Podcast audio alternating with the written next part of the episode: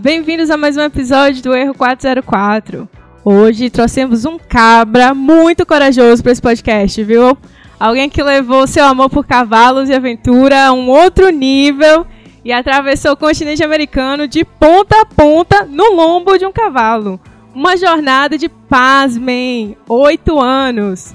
Caros ouvintes, tenho a honra de apresentar a vocês Felipe Massetti, ou mais conhecido como Cavaleiro das Américas. Palmas para o nosso convidado. Aê. Valeu, obrigado Camila, obrigado a todos vocês pela oportunidade, muito feliz de estar aqui e poder contar um pouco da minha história. Que isso, a honra é toda nossa, Felipe, seja muito bem-vindo, sinta-se em casa.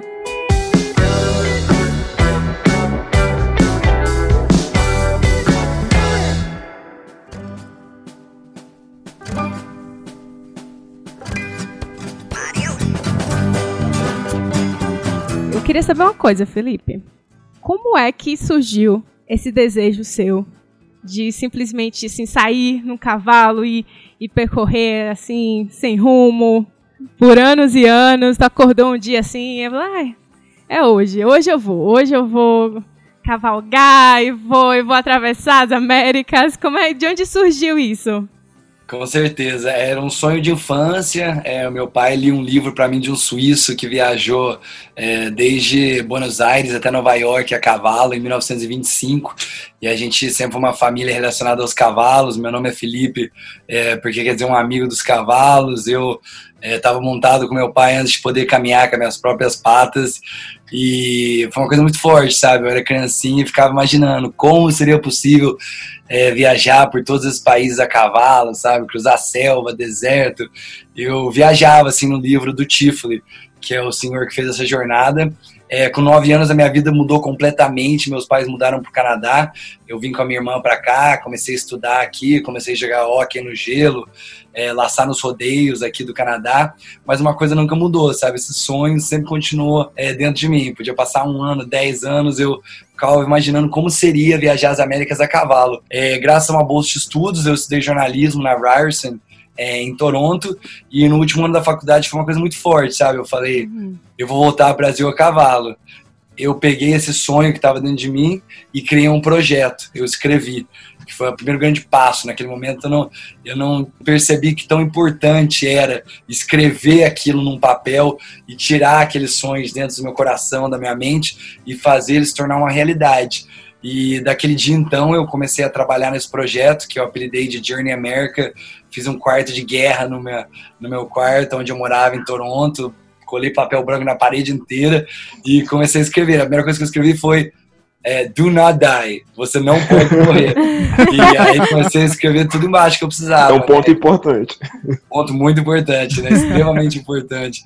É, e aí eu comecei a pôr tudo que eu precisava, desde cela, cargueiro, cavalo, papel, tudo, tudo que eu precisava para poder fazer essa viagem. Fiquei dois anos é, no planejamento estratégico, é, não tinha nada, não tinha uma ferradura. Quando sai a minha matéria em grandes meios como Fantástico, é, Domingo Espetacular, Globo Repórter, que seja, é, sempre o pessoal comenta é, isso que é ser milionário e não ter o que fazer, né? As pessoas acham às vezes que, a, que as coisas são fáceis, né? E sempre falo é, que a sorte não existe. Eu fiquei dois anos batalhando, não só aprendendo é, como viajar a cavalo, conversando com cavaleiros de longa distância do mundo inteiro é, e também buscando patrocínio. Foi muito difícil as pessoas me chamavam de louco, falavam que era impossível, é, falavam que eu ia morrer certamente cruzando o México, mas eu tinha muita vontade, foco, força e fé. E dois meses antes de sair, graças a Deus, graças ao universo, é, graças a, a minha garra, acho, né, de não, não desistir, eu consegui tudo. Me deram dois cavalos, a Celo, o Cargueiro, uma produtora dos Estados Unidos comprou o projeto para me filmar um seriado para eles. E aí, 8 de julho de 2012, morrendo de medo, é, eu dei o primeiro passo nesse sonho de criança.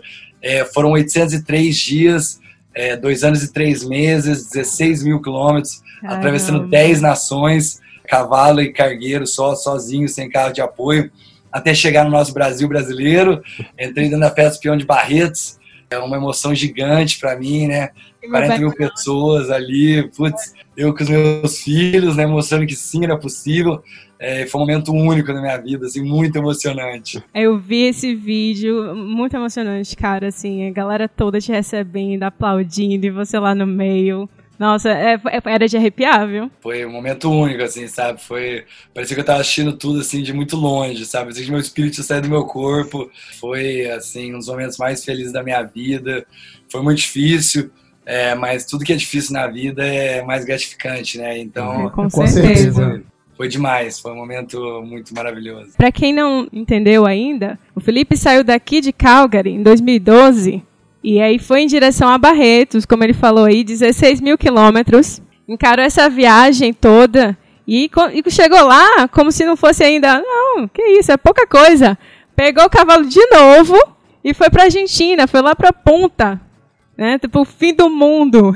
Isso, é que, sabe, eu cheguei no Brasil, é, não era meu sonho continuar, sabe, o sonho era fazer a cavalgada do Canadá até o Brasil, mas eu, quando eu cheguei no Brasil, eu meio que perdi meu propósito, sabe, foi um momento muito difícil para mim, essa primeira viagem vi muita coisa errada, sabe? Vi é, duas pessoas mortas por tiros na América Central, presenciei um senhor tentando matar a mulher dele na casa que eu tava ficando com cinco tiros.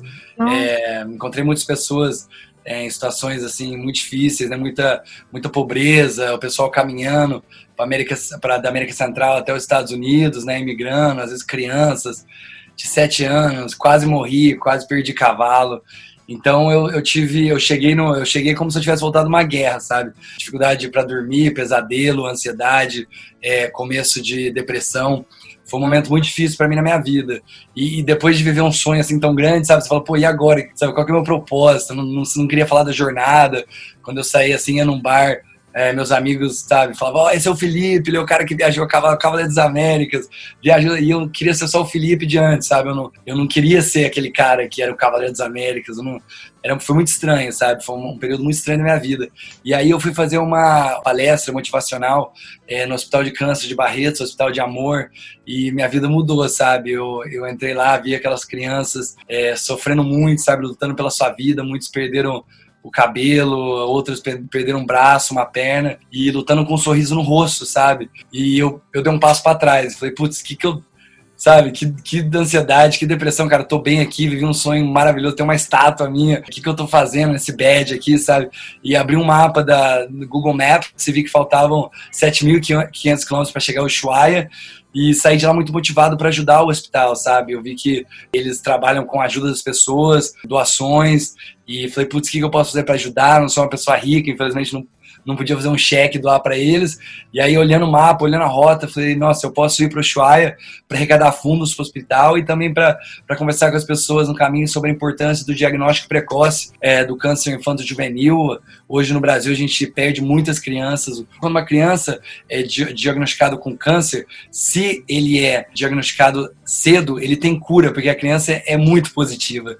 Então, o que acaba acontecendo no Brasil, a gente tem uma cultura de não é, não é nada, né? Vai passar, toma um, um, remédio, sabe, uma dor na barriga, uma dor no braço, uma dor na perna, e quando essa criança acaba chegando e os exames são feitos, o câncer já está muito elevado. Então eu levei essa informação comigo, fiz essa cavalgada, 7.500 quilômetros por três países, é, um ano e três meses viajando até chegar ao Ushuaia, cheguei, é, foi muito emocionante, consegui arrecadar 60 mil no conversar com muitas famílias em fazendas, roça, sítios, cidades pequenas, sobre essa importância do diagnóstico precoce. E cheguei num, com frio de menos 16, neve, vento de 120 km por hora, mas foi também uma jornada muito emocionante.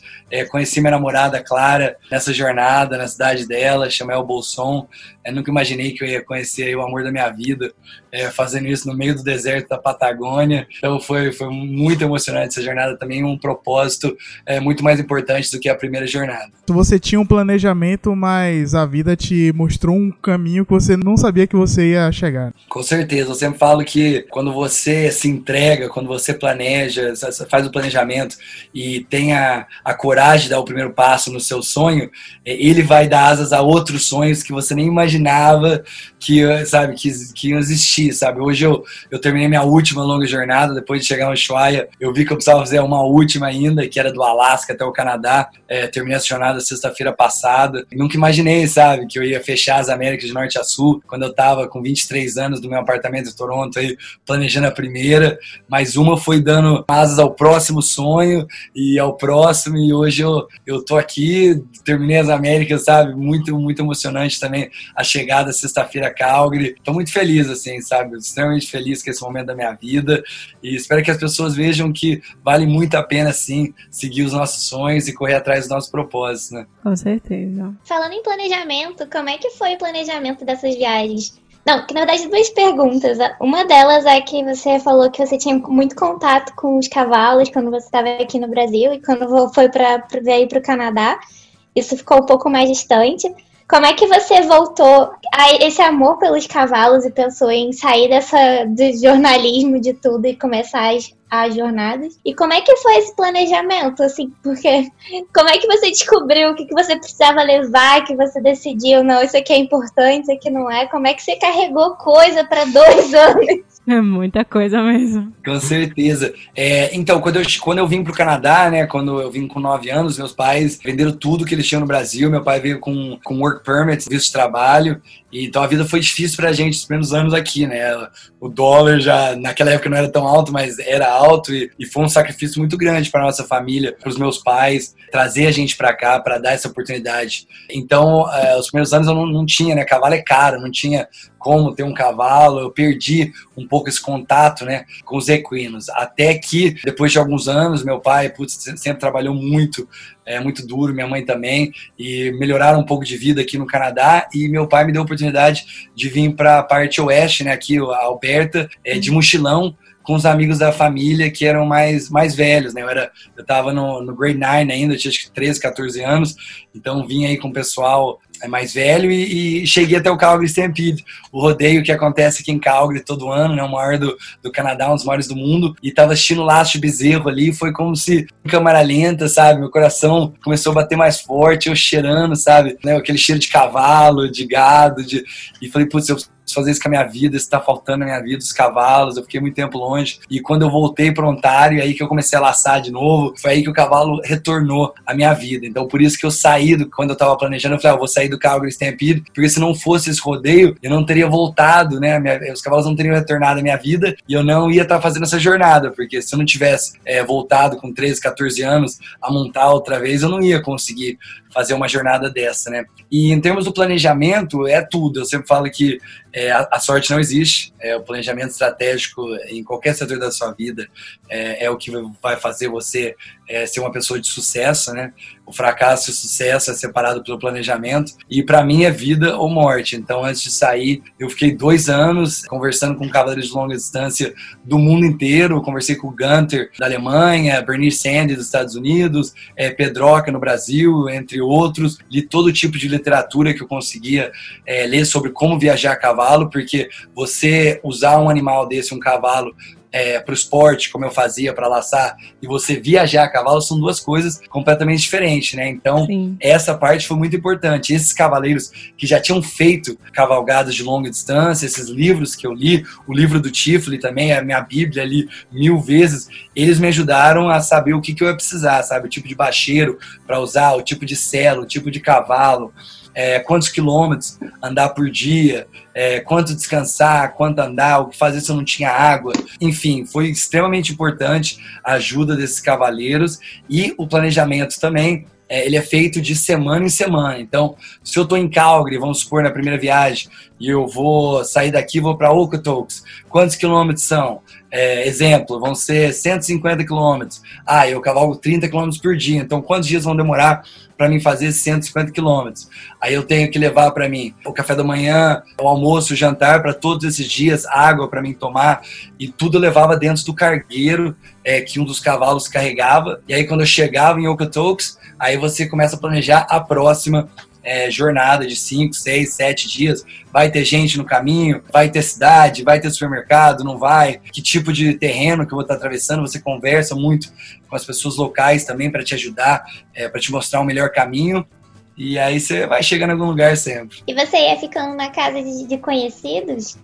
Ah, conhecidos não, não conhecia ninguém na rota, mas acabaram. Eu sempre falo que estranhos são amigos que a gente, a gente ainda não conhece, né? E é, eu tive a oportunidade de, de ver a bondade da, da humanidade, né? Quando você viaja a cavalo, é completamente diferente é, de qualquer outro tipo de viagem, né? De, de bike, de moto, de carro, você consegue avançar muito mais por dia ah, e você não está vivendo, viajando com um ser vivo, né? Então no final do dia você deita sua bicicleta, desliga a moto e faz o que você tem que fazer, né? Fica no hotel. Agora, cavalo não, você precisa de feno, é, ração, ferradura, é, um curral para soltar os cavalos, água. Então você acaba dependendo muito da ajuda das pessoas locais. Você acaba virando uma pessoa local. Eu demorei sete meses para cruzar o México é, de norte a sul. Quando eu cheguei ao final de México, era um cabrão mais me tornei um mexicano, porque 30 km por dia, 4 km por hora. É, quando tinha casas no trajeto, você bate na porta e as pessoas te põem dentro da casa. Então você está jantando com essas pessoas, você está vivendo com elas, respirando com elas, passando os mesmos problemas que elas. É, então essa acaba sendo uma parte mais linda da jornada. Você vê a bondade do ser humano e você vê como essas pessoas vivem nessas 12 nações que eu atravessei a 4 km por hora, né? Você não perde uma pedrinha no, no caminho.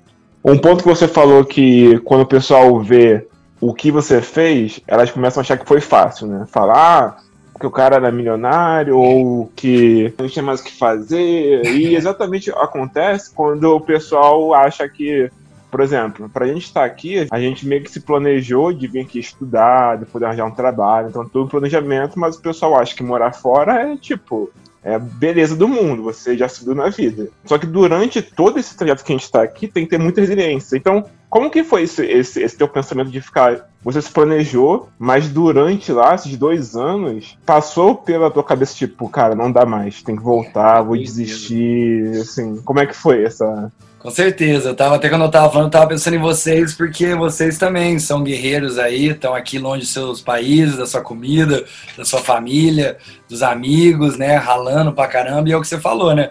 O pessoal vê vocês aí, eu tenho certeza que fala, ah, isso aí já já estão feitos, né? Filho de rico, tá no Canadá, vida boa.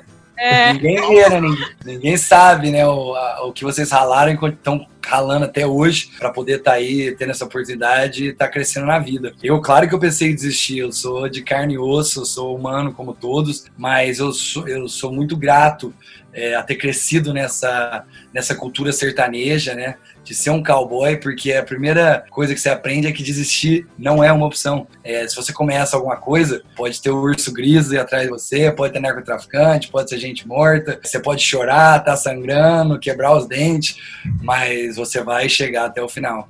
Uhum. É, e eu sempre tinha isso muito em mente. Ou eu ia chegar no Brasil dentro de um caixão ou ia chegar em cima de um cavalo. Eu chorava, eu gritava, tinha dia que, sabe, tudo tava dando errado, tinha dia que eu passava medo que eu ia morrer, que eu ia perder um cavalo, mas mesmo pensando ali por alguns segundos ou minutos é, que lindo seria desistir, voltar para casa e ter uma geladeira para abrir, e água para tomar e comida. Desistir nunca foi uma opção. Então, eu acho que isso veio da, dessa minha cultura sertaneja. A gente trabalha com animal vivo, a gente planta comida e não tem fim de semana, não tem Natal, não tem sábado. É, cavalo 6 horas da manhã tem que comer todo dia. É, se tem cólicas, tem que acordar a noite inteira cuidando dele. Então, enfim, hoje a gente é, infelizmente, julgado muito né? Tudo que é, tá errado no mundo é culpa dos cowboys e a gente é mal pros animais e maltrata tudo, mas, de novo, né? Ninguém vem trabalhar uma semana, um mês no rancho com a gente, cuidando desses animais, amando eles, vivendo por eles. Mas, enfim, aprendi muitas lições aí é, com um pai que usava bota e, e, e chapéu e sou muito grato por causa disso.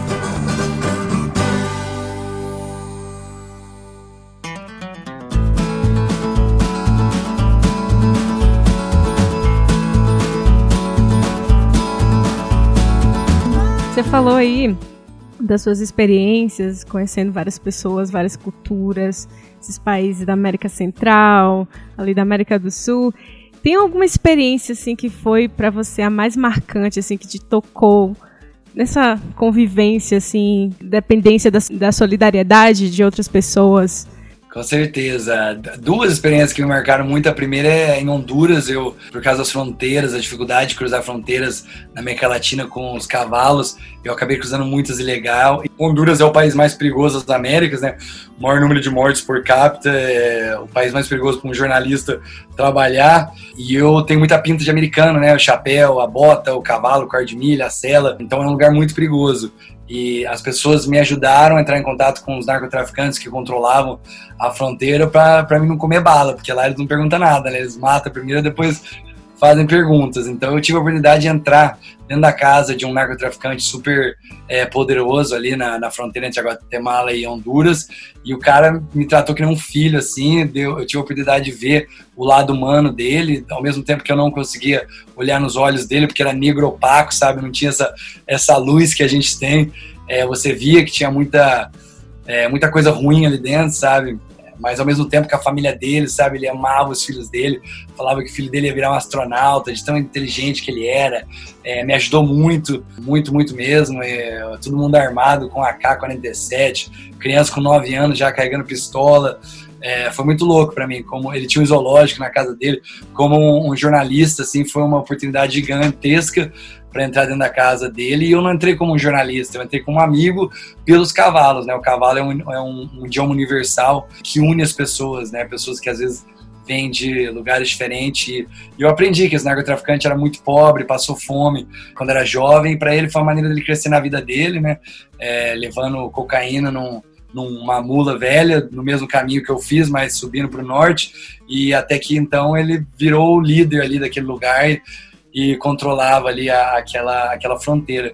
Outro momento que me marcou muito foi uma família na Guatemala que estava guardando uma galinha para o Natal e a noite que eu estava na casa deles, eles sacrificaram aquela galinha para me dar de comer, sabe? Eles Nossa. moravam num barraco, numa, era uma família muito simples e, sabe, eu cheguei com três cavalos, telefone, câmera, coisas, coisas, coisas que às vezes a gente acha na nossa sociedade que é riqueza, né? É, mas rapidamente eles viram que eu era extremamente pobre, é, longe da minha família, sem um telhado em cima da minha cabeça, sem um lugar para dormir, e bati na porta deles, como fiz com centenas de pessoas, né, durante esses oito anos aí, cruzando as Américas, e eles me acolheram como um filho, sabe? Me deram uh, tudo que eles tinham, né? O pouco que eles tinham, eles me deram tudo. É, isso são coisas que te mudam como pessoa, né? posso viver mais 100 anos, é, eu não vou esquecer dessa família, gratidão que eu sinto, não só por eles, mas todos que me ajudaram. Eu sempre falo que eu não fiz nada sozinho, eu fui carregado de casa em casa, eu fui adotado é, de família em família. É, e sem a ajuda das pessoas eu não teria cavalgado um só quilômetro. Então, é, muita gratidão hoje no meu coração por todas as pessoas é, que me ajudaram a conquistar o meu sonho, né, viver meu sonho. Falando em família, como é que a sua família pensou nessa ideia de você cruzar as Américas de cavalo? Eles Falaram, nossa, vai lá. Falaram, pelo amor de Deus, meu filho não. Cara, se fosse minha mãe, ela ia me trancar. Mãe, ela ia me prender numa pedra e falar que tu não vai. Mas tu não vai. Ai, meu Deus. Não, então, né, eu, eu tenho muita sorte, sabe? Meus pais me ensinaram a sonhar eu não só herdei essa, esse amor pelos animais e pelo, pelos cavalos do meu pai, né? Mas também esse sonho, né? Era o sonho dele quando era jovem. Ele ficou sabendo da história do Tifley quando ele era ainda criança. Então sempre foi uma vontade dele fazer uma, uma jornada igual, mas nunca teve oportunidade, né? Casou cedo, sempre trabalhou muito. Então ele pirou, né? Quando eu falei que ia fazer a viagem para ele, foi assim: eu vivi esse sonho por ele também, né? Então para ele, sempre me apoia muito e minha mãe é uma pessoa maravilhosa que mesmo morrendo de medo, né? Você imagina é, eu no México, eu em Honduras, mãe, eu acho que eu vou chegar na próxima cidade daqui cinco dias, não tem internet, não tem sinal. É, e aí passavam-se seis dias, sete dias e ela não sabia onde que eu tava, se eu tava bem, se eu tava morto, se eu tinha, sabe, se eu tava passando fome. Pô, eu tenho certeza que para ela foi extremamente difícil, né? Como mãe, vocês sabem, mãe brasileira, é, que nem você acabou de falar, se fosse minha mãe, ela não ia, não ia deixar eu ir. É, mãe brasileira é que nem galinha, né? Que é os pintinhos tudo pertinho ali. E minha mãe é igual, mas ela sempre ela sempre foi uma pessoa assim que só me apoiou, nunca falou para mim não fazer a viagem, mesmo morrendo de medo. Os dois participaram também, né? É, meu pai cavalgou comigo três meses no México, foi uma coisa assim maravilhosa. Eu passei assim é uma aventura que acho que poucos filhos vivem com seu pai. É, minha mãe veio passar o meu aniversário dela, porque são pertinhos, na Nicarágua. Ela andou um dia comigo também, a cavalo, quase morreu, mas andou um dia. É, enfim, aí depois a Isabela, minha irmãzinha, e meu pai e minha mãe foram para Ushuaia quando eu cheguei. Então, a família inteira faz parte aí dessa jornada, do sonho, e sempre me apoiaram muito, graças a Deus. Todo mundo ali juntinho, mesmo sonho. Ah, isso é legal. Mas esse ano você comentou até do, do Calgary Stampede, essa última, sua última viagem do Alasca para cá, para Calgary. Esse ano você foi o embaixador, certo? Você foi nomeado embaixador do Calgary Stampede, que infelizmente acabou sendo cancelado por causa da pandemia e tudo que está acontecendo no mundo hoje. E onde é que você estava quando, quando você descobriu que não ia ter mais o Stampede? Qual foi seu sentimento assim na hora? É, eu estava em Ossoios, British Columbia. Os meus cavalos são dois cavalos selvagens é, do Vale Okanagan, né, um lugar muito lindo ali em British Columbia. E ano passado eu fiz a primeira parte, comecei em maio, cavalguei de Fairbanks, no Alasca, até Grand Prairie, no norte de Alberta. Por causa do inverno eu parei, né? Muito frio, vocês sabem como é que é o inverno nesse país. Sem condições. Sem condições de, de andar 10 horas por dia, né, para fora, cavalo. Aí a gente levou eles de volta, né, para casa deles, ali em Ossoios. Então eu tava ali com eles, é, esperando para retomar a jornada, no meio da pandemia, né, esperando, não sabia se eu ia poder naquele momento, né, o Canadá estava fechado, como vocês viveram, né, eu acredito, tudo isso. É, os parques nacionais fechados, tudo fechado, é, ordem para todo mundo ficar em casa. Então não, não, tinha como eu sair andando a cavalo, né, e terminar essa jornada.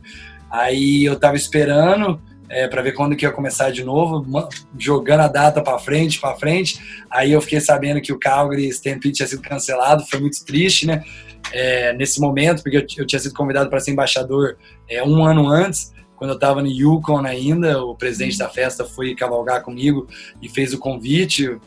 Eu fiquei, né, chorei de tanta felicidade, uma emoção gigante, uma honra, né, primeiro brasileiro é, a ser convidado para ser embaixador, outros embaixadores, Walt Disney, é, Chris Hadfield, né, o astronauta, é, Pierre Trudeau, primeiro-ministro do país, é, enfim, né, só, só lendas vivas aí. Então, para mim foi, pô, sou uma pessoa normal, assim, foi uma felicidade muito grande.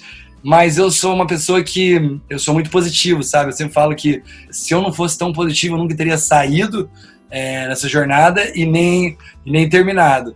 Então foi assim uma tristeza que durou 10 minutos e aí eu falei, foda-se, eu não fiz essa jornada para chegar em Calgary, eu não comecei isso para ser embaixador de Calgary e eu vou terminar a jornada com rodeio ou sem rodeio. Para mim tudo já está escrito e a gente está só aí vivendo o que já, já era para acontecer. E aí continuei trabalhando nos cavalos, até que eu vi que ia começar a abrir os parques de Alberta, os parques nacionais. Falei, agora é a hora, a gente levou os cavalos de trailer para Grand Prairie, comecei a, a descer, mudei a rota. Eu ia cavalgar pela Highway 22, que chama Cowboy Trail, aqui em Alberta, que é uma uma estrada muito linda que tem rancho e fazenda dos dois lados e eu filmo tudo, escrevo, né? Então para mim contar essas histórias ia ser maravilhoso, entrar na casa das pessoas, mas com a pandemia aí correndo solto, eu falei, pô, não vou entrar na casa. Imagina se eu levo isso para casa de alguém ou duas, três casas, então a gente mudou a rota para Forestry Trunk Road, da Highway 40 antiga, que é uma, uma, uma estrada de, é, de terra, né? Pouca pessoa, a gente não via ninguém, tava no meio do nada, então não tinha perigo, né, de passar isso para ninguém. É, mas nesse meio tempo, né, quando, quando eu para que isso que é importante, né? Continuar trabalhando, continuar planejando, nunca é sorte. Aí o presidente Calgary me ligou um certo dia e falou: Felipe, a gente vai anunciar que você é, vai ser o embaixador mesmo sem rodeio, é, porque a gente precisa de você esse ano, a gente precisa da sua energia, da sua mensagem mais do que nunca. É, e foi maravilhoso, sabe? Acabou sendo muito maior do que se tivesse acontecendo o rodeio. É, a notícia correu o país afora, sabe? Saiu no Brasil, para todo lado. Fiz é, uma entrevista a, essa semana para o London Times. Então acabou sendo uma coisa muito maior, né? Deus às vezes escreve é, por linhas tortas, né? Então a gente no momento acha que, pô, por que está acontecendo isso? Era para mim ser. Mas depois você vai olhar assim, agora que passou tudo, você olha para trás e fala primeira vez no, nos, em 100 anos que o rodeio, mais de 100 anos que o rodeio é, é cancelado, qual que são as chances de ter um cara chegando a cavalo né, para poder continuar celebrando o rodeio em espírito, né? Isso já, pô, eu tinha que estar tá aqui, eu tinha que ser embaixador esse ano. E segundo, que o negócio foi muito maior do que se tivesse, tivesse tido rodeio. Se fosse rodeio, eu ia ter um dia ali é, de entrevista, ia ser embaixador, como todos os anos, e, e tchau, obrigado. E, e, como eu tava, só tinha eu, não tem outra coisa, né? Estão fazendo algumas iniciativas diferentes, mas a grande foi a minha chegada aqui é, a notícia foi muito maior e, e acho que acabou sendo muito legal para mim, para os meus livros, para minha pessoa. Então, muito grato entrar em Calgary ali, me deram o White Hat, né, que é, que é as chaves da, da cidade aqui de Calgary. Putz, quem sou eu, né? Tô Estou aí muito feliz, muito feliz. Sonho, sonho realizado e, e, o coração transbordando, assim, de gratidão e felicidade. Ah, esse ano você é a estrela do Calgary Stampede. Só deu você. eu te acompanhei no, no CBC, você chegando, assim, e aí eu vi até o momento, você desceu do cavalo, se ajoelhou, assim, se emocionou. E aí eu fiquei assim me perguntando o que é que tá passando na cabeça dele agora. O que é que tava passando na tua cabeça naquela hora ali? Passou um filme, sabe? Você pensa nos lugares que você cruzou, as pessoas, as famílias, sabe? Vai, vão aparecendo caras assim na sua nossa mente, os cavalos, sabe? Meus filhos é, que me ajudaram, a, que me transportaram, que fizeram parte da minha vida. Eu aprendi muito com eles. Eu, eu acho que eu sou um ser humano melhor hoje pela minha é, pelo meu contato tão extremo, né, com esses animais, 24 horas por dia, 7 dias por semana. É, e também é, um alívio muito grande, sabe? Eu, eu, chorei muito, saiu muita emoção, porque quando você faz uma jornada dessa, os cavalos é, são a sua responsabilidade, né?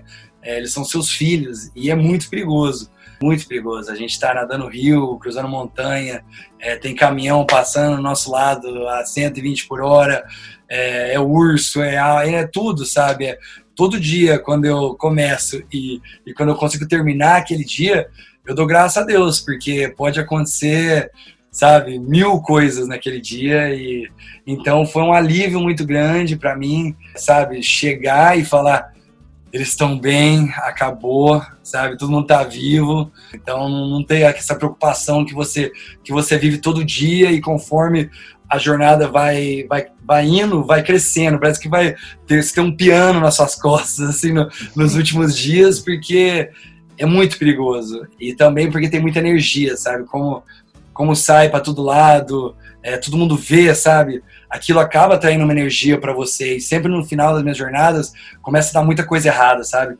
E, e aí você fala, putz, cara, vai acontecer alguma coisa, e, e, todo mundo te olhando, e muitos olhos, sabe? Por bem ou por mal, né? A energia às vezes meio que interfere ali, então é muito medo. Então o maior sentimento é, foi assim, ah, chegamos, graças a Deus. Foi muito, foi muito bom vocês.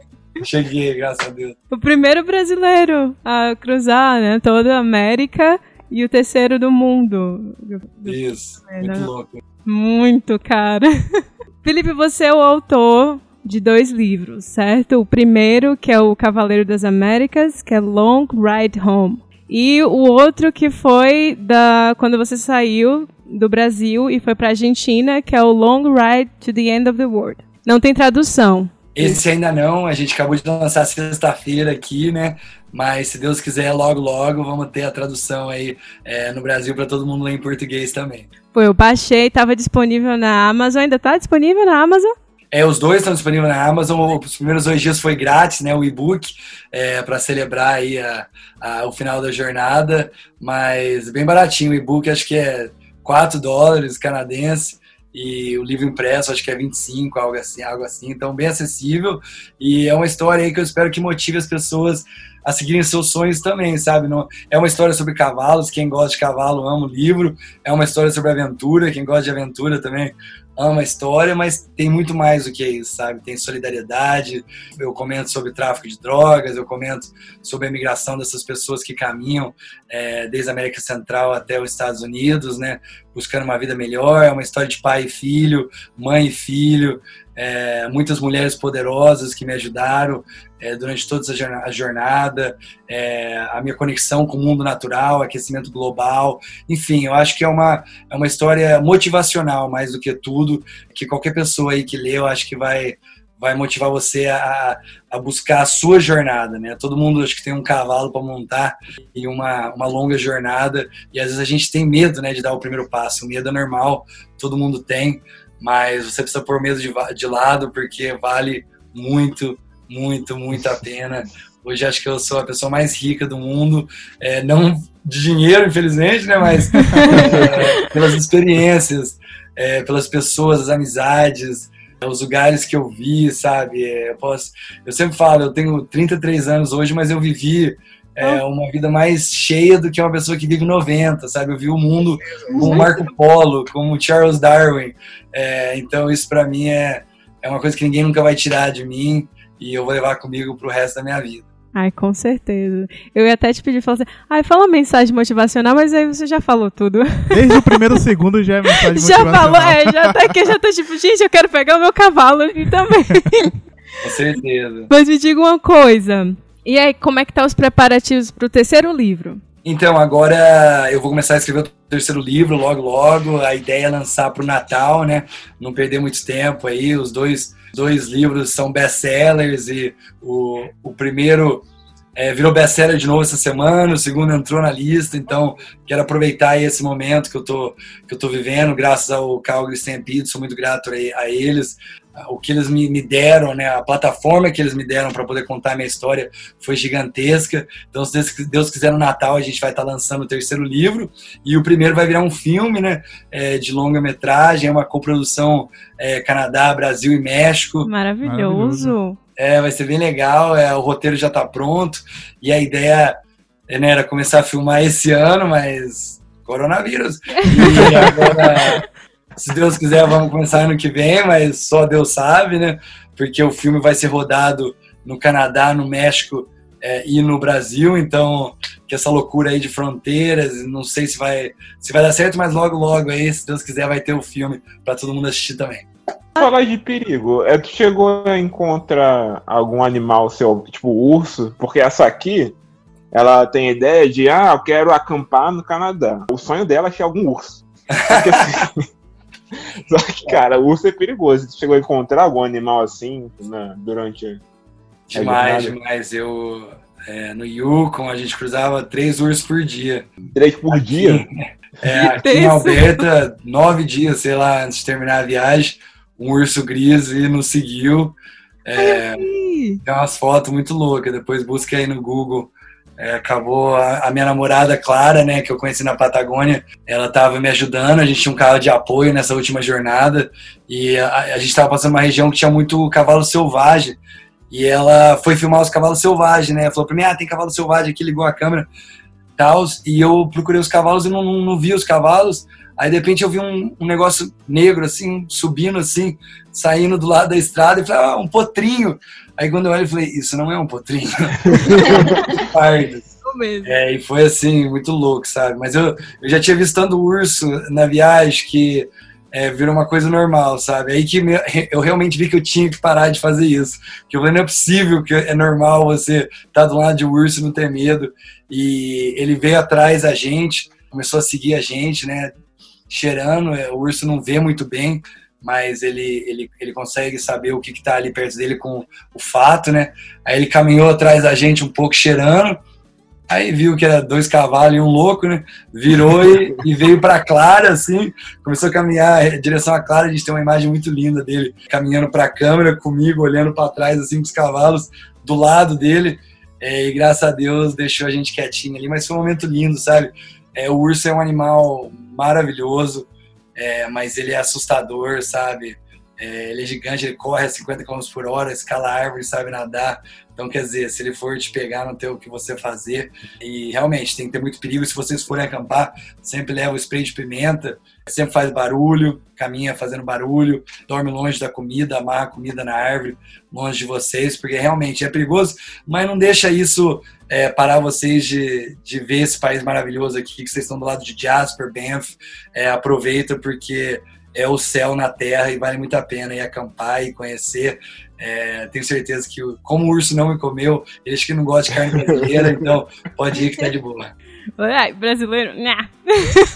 É, não, você não pode correr, isso que é o problema. Você correr, o instinto dele é correr atrás. Então, Ah, é, você tem que você tem que manter o seu lugar. Se, eles falam que se for um urso negro e ele te atacar, você você luta até o final da sua vida, é, porque ele não vai parar. Agora, se for um urso pardo, você você, você protege a sua, a- o seu pescoço e deita e finge morto, porque o urso gris ele gosta do da pegada, sabe? Se você correr, ele quer correr atrás de você. Se lutar, ele vai te matar mais ainda. Agora, se você conseguir ficar ali parado, é, ele vai pular em cima de você, ele vai te rasgar um pouquinho, mas daí ele te deixa um sozinho. pouquinho. Agora você falou da Clara. Conta um pouco como vocês se conheceram. A Clara eu conheci na Patagônia, numa cidade chamada El Bolson. Foi assim, nunca imaginava que eu ia conhecer uma, o amor da minha vida numa cidadezinha no meio da, do deserto da Patagônia. Eu conheci o padrasto dela alguns dias antes.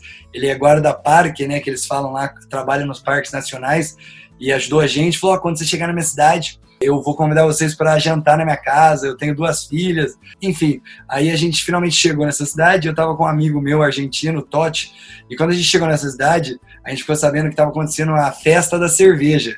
Festival da cerveja. Eu falei, você tá louco? Eu nunca chego em nenhum lugar para nenhuma festa, né? Eu chego 10 dias depois, 5 dias depois, sempre perco tudo, né? Cavalo você sempre, sempre chega atrasado para tudo. Eu falei, nossa, é hoje, né? Festa da cerveja.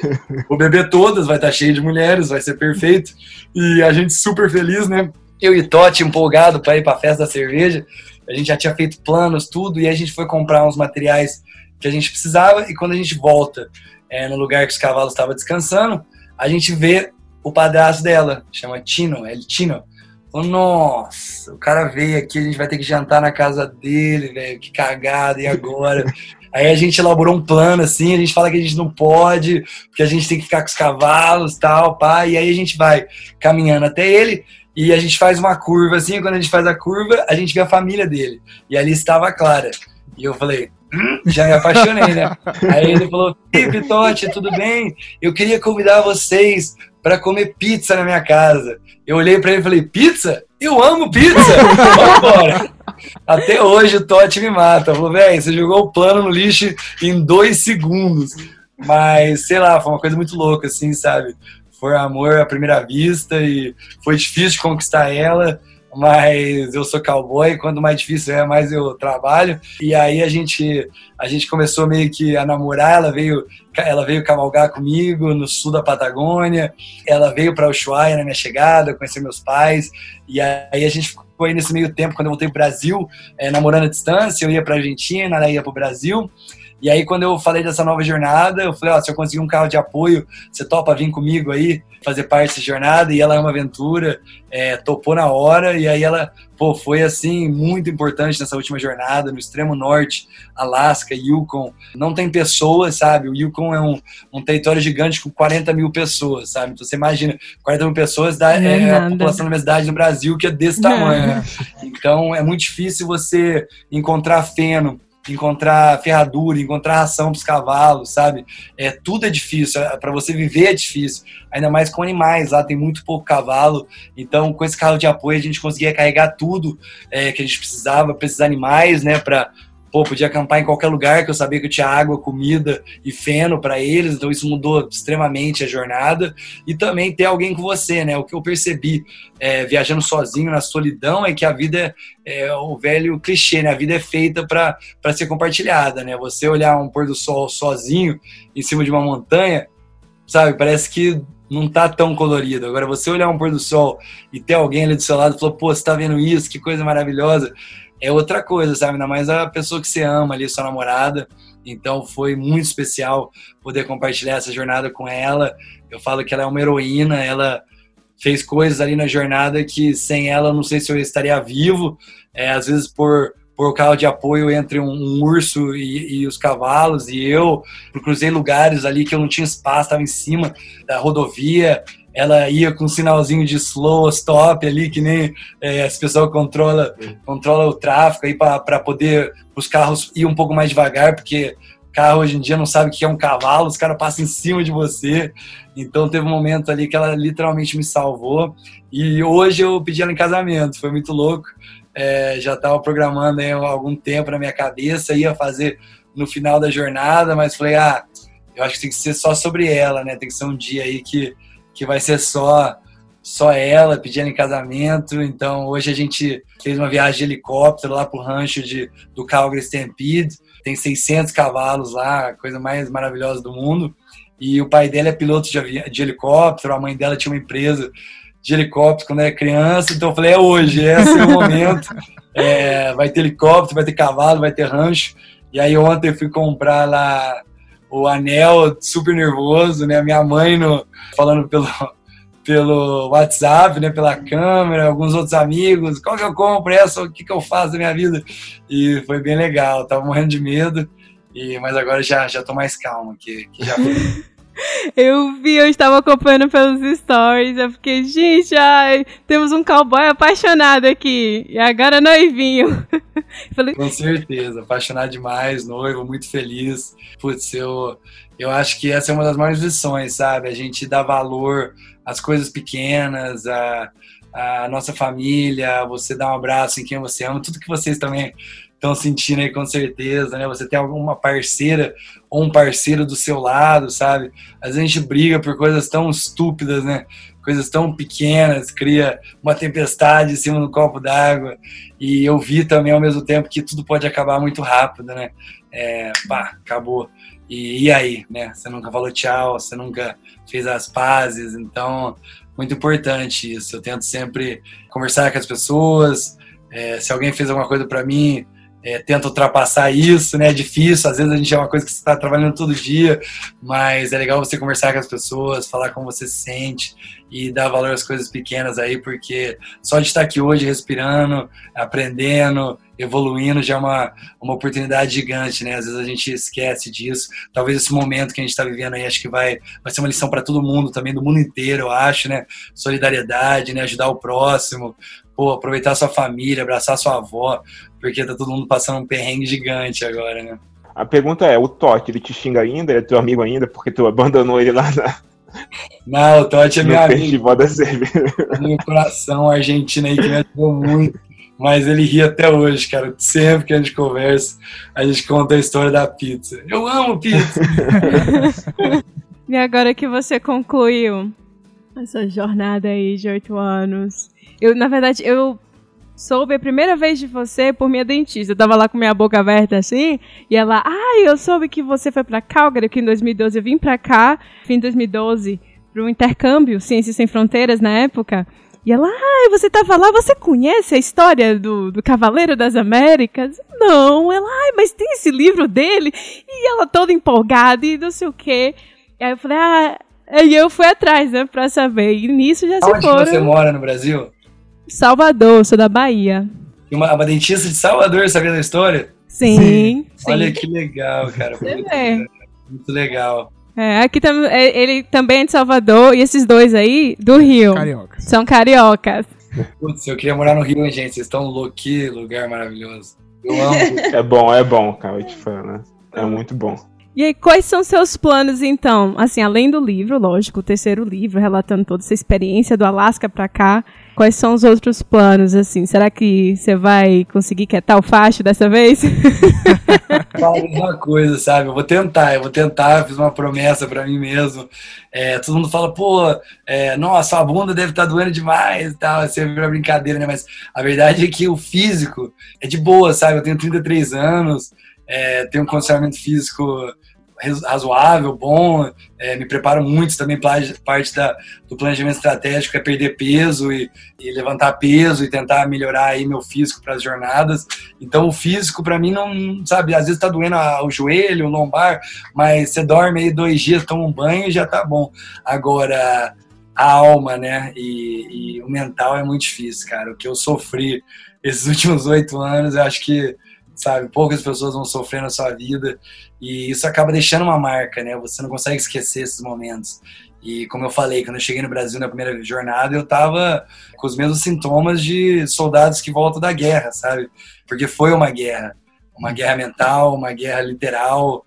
Todo dia você acorda e tem que matar um leão ou dez, né? Você tá, você tá ali no meio do nada com animais vivos, né? Os seus filhos, né? Então é muito difícil. Então eu, eu sou uma pessoa que gosta muito de conversar, sempre tive muita amizade, quero ter filho e, e não quero perder a minha, a minha cabeça, sabe? Eu conversei com muitas pessoas que fazem isso há muito tempo e você vê que os olhos deles já não estão mais Uhum. muito lá, sabe? E, então eu, eu sempre fui muito ciente disso, é, do que essa solidão poderia criar, esse sofrimento, esse isolamento. Então eu prometi para mim mesmo que essa é a minha última longa jornada a cavalo. Vou continuar vivendo grandes aventuras. Eu amo viajar.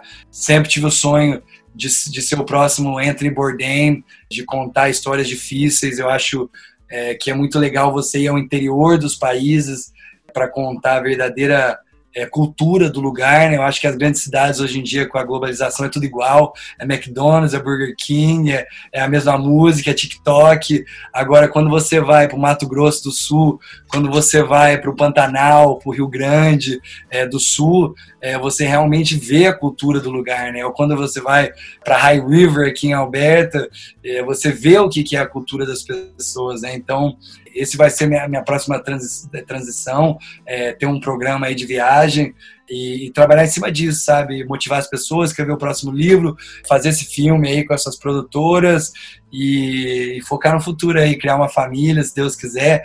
Não sou canadense, sempre é, estive aqui com visto de trabalho, visto estudante. Agora também gostaria de aplicar e, e morar aqui. Estou estudando aí essa possibilidade é, de vir para cá, porque eu amo esse país.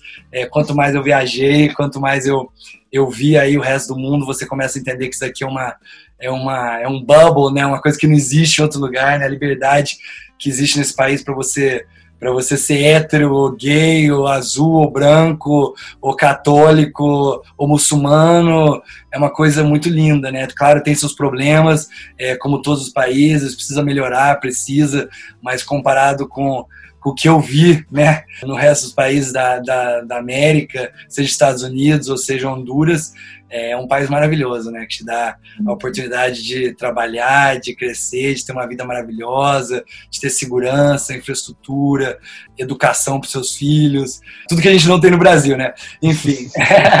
Infelizmente, Mas, né? Porque é, é um país tão bonito também. Agora, vamos ver se eu, como jornalista é difícil, né? É, para mim migrar, mas estou vendo aí talvez em algum rancho, né? Trabalhar uns anos aí como cowboy é, e aí depois focar nos projetos é, para frente. Estaremos com torcendo certeza. por você. É, você tem a vida aí toda pela frente. Novinho ainda, pode ficar tranquilo. Tomara que você consiga ficar aqui em Calgary. Tu é a, Cal a cara de Calgary, essa Countdown. Já fui adotado, é muito louco. Quando eu tava. Eu me emocionei muito também, porque a gente não podia soltar a rota, sabe? Eu tinha, sei lá, mais de 100 mensagens nas minhas redes sociais de pessoas me perguntando por onde você vai chegar. E eu não podia responder. E o Calgary Stampede também não podia responder, porque é, eles tiveram que aplicar para um permit especial para a gente poder fazer isso, né, com tudo que está acontecendo, e a gente não podia promover que as pessoas se juntassem, né, por causa do, do Covid. Então, mas mesmo assim, teve muitas pessoas na rua, inclusive tem uma coisa que aconteceu muito, muito que eu fiquei muito chateado, uma menininha com a bandeira do Brasil. Oh. Eu gostaria de achar quem que é essa menininha, porque quando eu vi ela assim, quando eu tava chegando perto dela, me ligaram para fazer uma entrevista da, da Globo. E, e no, na loucura, quando eu levantei a cabeça, eu já tinha passado por ela. Então, então, não sei se vocês aí conhecem muitas pessoas da comunidade brasileira aqui em Calgary. Conhece. Mas se vocês conseguirem me ajudar aí a conversar com as pessoas, quem que era a menininha que tava com a bandeira do Brasil do lado da, da rodovia que eu gostaria de, dar um presente para ela, fazer alguma coisa por ela, porque eu fiquei muito triste. E, e as outras pessoas é, que vieram falavam, welcome home, welcome home, ah, maneiro. sabe? E, putz, o que, que você vai falar, né, cara? Você ser recebido dessa maneira, bem-vindo à sua casa. Não, foi, assim, muito emocionante.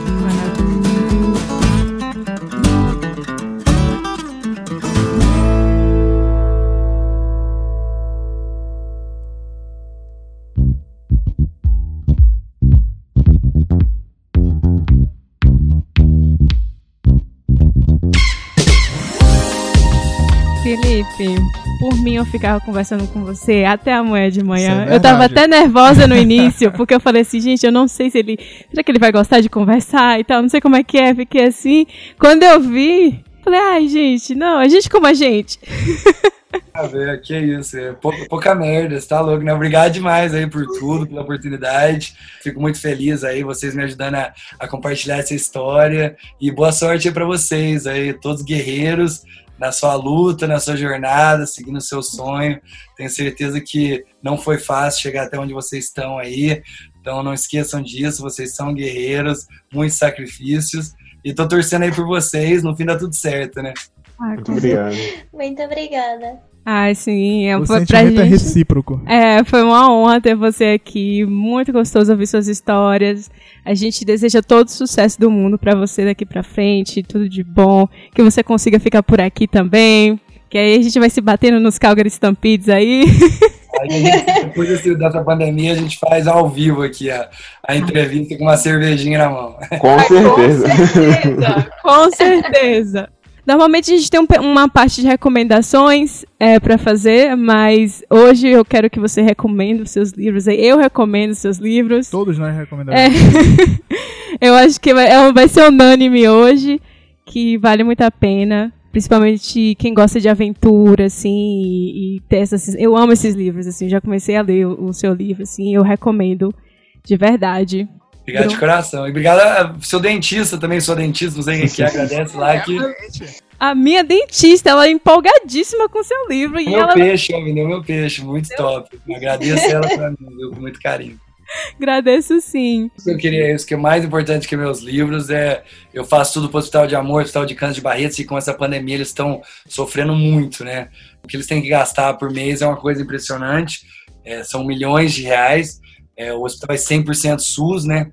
No nosso Brasil brasileiro tem tantos problemas na parte da saúde, é um hospital de primeiro mundo. O dia que eu entrei lá, parecia que eu tava no Sick Kids de Toronto, eu tava na Suécia, eu não sei.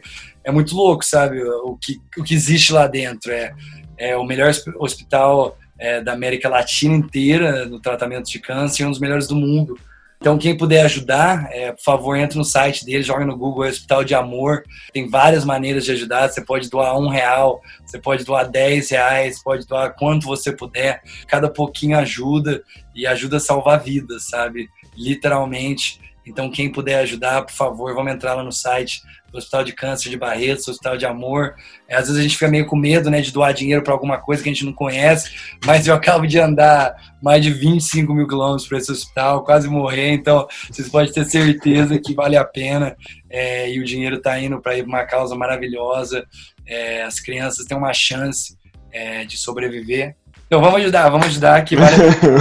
Sim, vamos. Valeu. É, o Felipe tem uma página no Instagram maravilhosa. Ele tá sempre lá compartilhando os vídeos dele, lá das aventuras no caminho. Vão lá, é, sigam ele, é arroba Felipe Mas, Mazetti. Aí, Felipe Mazetti, F-I-L-I-P-E M-A-S-E-T-T-I. E tem bastante foto, que a gente falou foto, vídeo. Pode saber tudo minha vida lá. Maravilhoso, eu acompanho aqui e pelo Facebook também, que ele tem uma página lá no Facebook.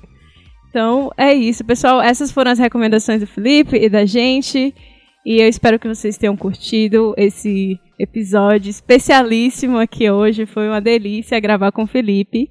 E é isso. Qualquer comentário, vão lá na nossa página, o arroba erro404podcast. Vão lá falar com o Felipe, deixar as mensagens. E é isso. Muito obrigado, Felipe, novamente. Obrigado a vocês pela oportunidade. Obrigadão. Obrigadão, Obrigado, Felipe. gente. Tudo bom pra vocês aí. Obrigado e até a próxima. Tchau, tchau tchau. pessoal. Valeu. Tchau.